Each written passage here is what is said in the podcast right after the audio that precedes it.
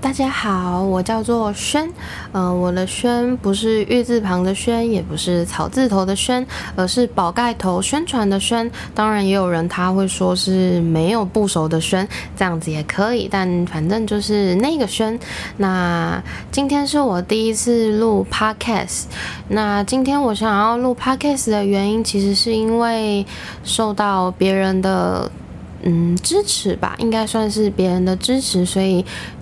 决定做一个 podcast 的初体验尝试吧，希望大家会喜欢我的 podcast。那我做这个 podcast 主要有一些想法，有一些想要达到的目的。第一件事情就是属于我个人的心灵寄托的部分，因为我也想要嗯分享一些自己的想法告诉大家，然后有点像说话给别人听，更多的是可能是说话给自己听的部分，然后。一部分当然也会是想要帮助别人，因为，呃，我发现，在透过别人转告我的时候，我有发现自己好像能够在这方面去帮助到别人，就是聆听，然后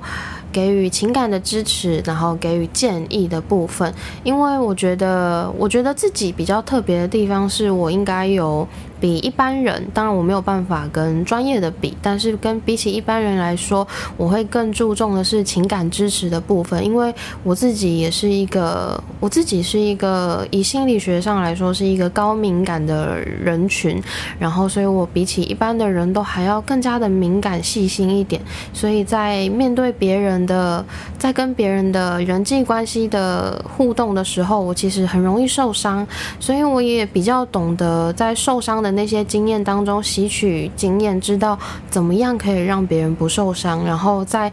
别人提出一些请求，提出一些。嗯，困难的时候，你应该要怎么帮助对方？就是我觉得，其实最重要的是情感的支持。当然，我讲的可能比较偏向是面对女性的部分，因为男性可能很多真的是直觉想要解决问题，不一定真的需要感情支持。但但当当然还是有一部分的，就是男性会是也是需要感情支持的。所以我觉得，就是我觉得最重最重要的事情，就是当别人跟我分享的时候，我会。愿意去给他一个心灵的支持，而不是急于想要他他告诉我一个问题，然后我就只想着帮他提出解决办法，然后其他的就如果他说他没办法做到，我就跟他说哦，那我也没办法。我觉得这样子其实没有办法达到一个帮助人的目的，所以我想要。透过自己的这个能力，自己知道自己比较有优势的地方，然后可以帮助到更多的人，然后让。大家可以愿意去跟我分享自己遇到的困难，虽然我遇到的困难可能只是这茫茫人海当中的一点点，不是很多种类，我也没有经经历过真的多少的大风大浪，所以可能很多时候也不一定能够真的给出一个非常实际的建议。但是我希望，我期许自己至少能够给予你们心灵上的支持，让你们知道。嗯，虽然我可能没有办法真的完全能够帮你们解决掉你们现有所遇到的困难这样子，但是我至少我一定能够感受得到你在面对这个问题的时候，你心里的难处，你心里的困难在哪里，你的悲伤、你的难过、你的生气是什么？我觉得这是我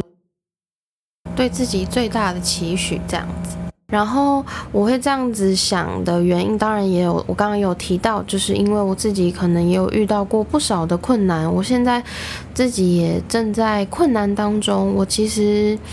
嗯。在这边想要跟大家分享一下，也许我最近呃这段期间遇到的困难。当然，我分享困难的一部分原因，当然就是我一开始说的，就是我想要说话给大家听，我想要分享自己的困难。那另外一部分是，我也想要就是跟大家。给大家一个机会，给大家一个理由，告诉大家，其实可以把伤口摊开来，直接告诉别人这样子，就是像我现在，像我等一下还正准备要做的事情，就是有的时候我们一直憋着，一直找不到人说话的时候，其实真的是会把自己。把自己憋出病来，然后会把自己逼到角落。像我这样子，就是我可能我也会，我虽然现在愿意这样子做，但是我其实也做了很多心理准备。我在面对朋友、面对家人、面对长辈的时候，我还是没有办法开那个口告诉他们我到底怎么了。但是我希望在至少在这一个。陌生的环境里面，我们可以讲出来自己到底遇到了哪一些难处。我以自己为例，希望可以引出更多的人，嗯，来跟我们分享自己遇到的困难。然后，希望从我这边得到帮助的话，我也会尽量、尽可能、尽我所能的帮助你们，给予你们情感的支持。如果，呃，能力 OK 的话，再给予你们一些就是。嗯，不同的不同的解决办法吧，就像是可能因为文字描述的方面可能没有办法说的那么清楚，我内心是一个比较会有许多猜测的人，我可能会觉得，哦，你可能也许这部分没有讲清楚，那可能是 A 的可能性呢？如果是 A 的话，也许可以怎么做？如果是 B 的话，那可以怎么做？那如果是 C 的话，也许可以再换个方向什么之类的，所以我可能会大概的模式会是长这样子，但是也不一定，因为。我也是第一次录 podcast，所以就就是跟大家一起成长喽。那刚刚提到我要分享自己困难的部分，那我自己要分享的困难是我其实从去年的六月底左右开始出现忧郁症的症状，然后经过了一段心理咨商以后，发现自己确诊了轻度的忧郁症。那我在这里跟大家分享一下我自己就是忧郁症的整个。目前到目前为止的过程，可能有一些的感受。第一件事情就是我自己觉得，忧郁症它不是一个身，它不只是一个心理的疾病，它更是一个身体的疾病，就是它。我在第一次忧郁症发作的时候，那个时候我有在透过心理咨商的帮助之下去把我自己心里的很多压力源都排除掉了，然后把很多问题都解决了以后，发现自己哎奇怪，忧郁症好像症状还是没有消失诶，所以那个时候我就发现我还是得要靠药去控制才有办法，就是脑袋里面的。血清素就是真的不够了，所以没有办法，只能只能靠药物去做一个提升的动作，让我可以维持一个基本的精神的状态，然后还有情绪稳定的部分。然后接下来是我自己感受到的忧郁症，是我并不是每时每刻都。都在忧郁的状态，而是我正常的时候很，我正常的时候会非常开心，跟以前还没有得过忧郁症的状态是一模一样的。我甚至会一瞬间开心到会觉得，诶，我真的有忧郁症吗？好像。说不定那只是一场梦，只是一个假的事情而已。但我但等到我真的又跑到忧郁症的低潮里面的时候，我又会觉得非常痛苦，就会觉得开心跟快乐好像就是一瞬即逝的，马上就消失这样子。然后，所以，嗯，忧郁症它并不是一个无时无刻就会。都是忧郁的一个状态，所以不要误会，觉得哎，好像有一个人他说他自己是忧郁症，结果他笑得很开心，所以你就觉得哎，那好像是假的啊？怎么可能有忧郁症？那你还笑得那么开心？答案是不是的？忧郁症的症状它也是会，它是时不时会发生的，不一定每一个人他都每时每刻都是忧郁的状态。当然，应该也是有人真的真的一直持续在忧郁的状态里面，那他可能就是会过得更辛苦一点，比我们更辛苦这样子所以可能大家不能不能对忧郁症有一些太太轻易下的决断这样子，所以可能大家在面对忧郁症的病患的时候，就算就算只是你自己并不了解，但是也不要轻易的去下任何的就是评断这样子。然后忧郁症呢，我觉得它是一个长期的事情，所以。对于那些陪伴在身边的亲友来说，他们也是一个非常重要的支持跟关键，所以非常鼓励大家，如果你们身边有这样子有忧郁症患者的话，你们如果想要关心他们，最好可以多。呃，如果有医生的话，最好就是可以询问医生。然后，如果可以陪伴他们去看医生的话，也可以去听听医生都是怎么样去跟忧郁症的患者去讲话的。然后，除此之外，也可以多看看这方面的书籍，然后多。看看这方面的文章，然后去了解应该要怎么去面对忧郁症的患者，因为其实有很多话，就是有些很经典的话，大家其实一查就会知道，就会知道那些东西绝对不可以说，就真的你绝对不能这样子跟忧郁症的患者讲，因为你这样子讲就是促使他让他的病情更加的严重。我自己本身也是忧郁症的患者，我也去看过网上就是大家有说，就是知道某些东西，医生都建议那些话千万不要。跟忧郁症的患者讲，我看完以后也是心有戚戚焉。真的有人这样子跟我讲，就会跟你说啊，你就不要想太多啊，然后身体健康最重要啊，不要自己压力这么大。但重点就是，如果今天我有办法的话，那我怎么会得忧郁症呢？所以这就是比较吊诡的地方，就是我相信大家想要关心那些那些真正想要关心的那个心意，其实是在的。但是在你们表达出那个心意的时候，我们不只要在乎我们心。意本身，我们更要去在乎你在表达这个心意的时候，那个传递的方式，它其实非常的重要。那个传递方式，它。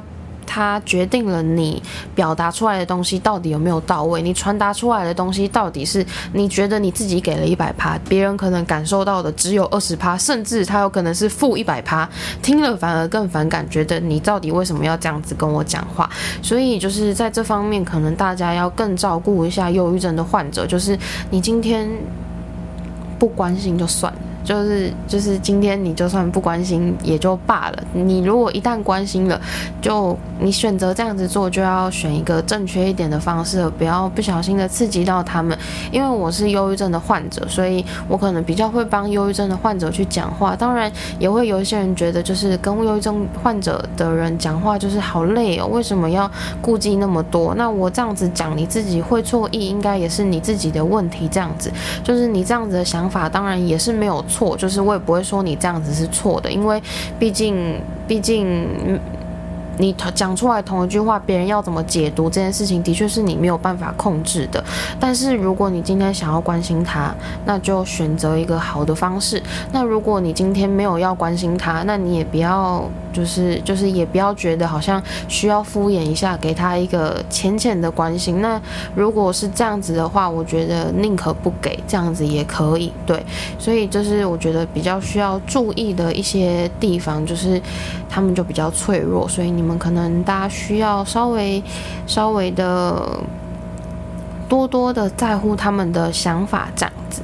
对。然后接下来可能还有。非常多的东西可以去聊，忧郁症真的有非常多的东西，我自己也经历过。因为从去年六月到现在，可能就是也是有半年多以上的时间了嘛，所以也会 也会有很多的心得啊，也会有一些很多的问题。那如果大家对这方面的东西有兴趣的话，我可以再整理的更详细一点，让大家知道忧郁症的呃部分的事情，我自己的经历，然后还有自己感受到的任何的东西，然后我觉得应该可以怎。怎么做更好？甚至可以直接丢一个问题上来，直接跟我说：“哦，那我这样子跟他讲是 OK 的嘛？这样会不会伤害到他的心灵？或者是有没有更好的说法？如果是我的话，我会怎么样去跟他讲？这样子都可以。就是大家如果任何问题的话，都可以询问我。那我之后的主题可能就目前为止，大家。大家想听到什么也都可以跟我讲。我目前想到的未来的主题大概就是我自己相关的东西，就是忧郁症这件事情，可能还可以再讲多一点点。然后接下来还有我自己遇到的，就是我自己本身忧郁症。发作的原因啊，然后我现在遇到的困难，我现在可能有一些以本从以前累积到现在的一些家庭问题呀，也可以跟大家讨论一下大家的家庭是怎么样的，然后我自己的家庭是什么样的形成，然后我对他们是有什么样的感情，什么样的羁绊，然后对他们是是是不是也有一些复杂的情感，然后接下来还有我自己的就是一些职涯的方面，因为我现在其实是一个大四生，所以我现在刚好面临。到一个需要抉择的时候，然后我在职涯这方面其实并不是那么的顺遂，然后学业上面其实也过得不是很好，所以这边这方面可能也可以跟大家分享，就是跟大家一起讨论，让大家共感一下，可能也有一些就是像我一样在学习的路上，刚好就是遇到一些卡墙，遇到一些碰撞的地方，然后觉得现在非常的绝望啊，很失意啊，不知道该如何是好，所以大概有这些主题都是有关于我自己的。然后我以前也有看过一些哲学啊、心就是哲学心理这方面的书，我也很喜欢，所以以后也许也会有这方面的 podcast 这方面的主题去分享给大家。那大家如果都想要听哪些其他的东西啊，或者是感情也 OK，感情我自己虽然没有经历到非常非常非常的多，但是就是可能还是有一些感情的经历，因为我稍微算是一个比较会反思的人，比较会去思考事情，所以虽然经经历的事情没有到没有像很多人那么多，可是我可能就是可以反思比较多一些东西，可以透过一些些蛛丝马迹就反思自己，反思一下跟伴侣之间的关系这样子，所以。大概目前主题有这些，那大家如果有特别想要听哪些的话，也可以优先跟我讲，我也会优先把他们记录下来，然后思考一下有哪些点可以讲，然后整理出来分享给大家。所以今天的 podcast 一个小试验品，大概就先到这里为止。希望大家对我的任何评价都可以不吝于给给予这样子，不管是我的声音啊、我的语气、我的语调是否舒服，然后或者是内容。觉得觉得好像好像有点太杂了，然后主题有点飘掉，或者什么任何之类的，都可以告诉我。那谢谢大家今天的聆听，祝大家最近都可以过得开开心心，然后想要达成的事情都可以达成。最重要的是开心，因为对于一个忧郁症患者来说，当然最重要的就是开心，所以我也希望大家都可以开心。好，那今天就到这里为止，谢谢大家，拜拜，我是轩。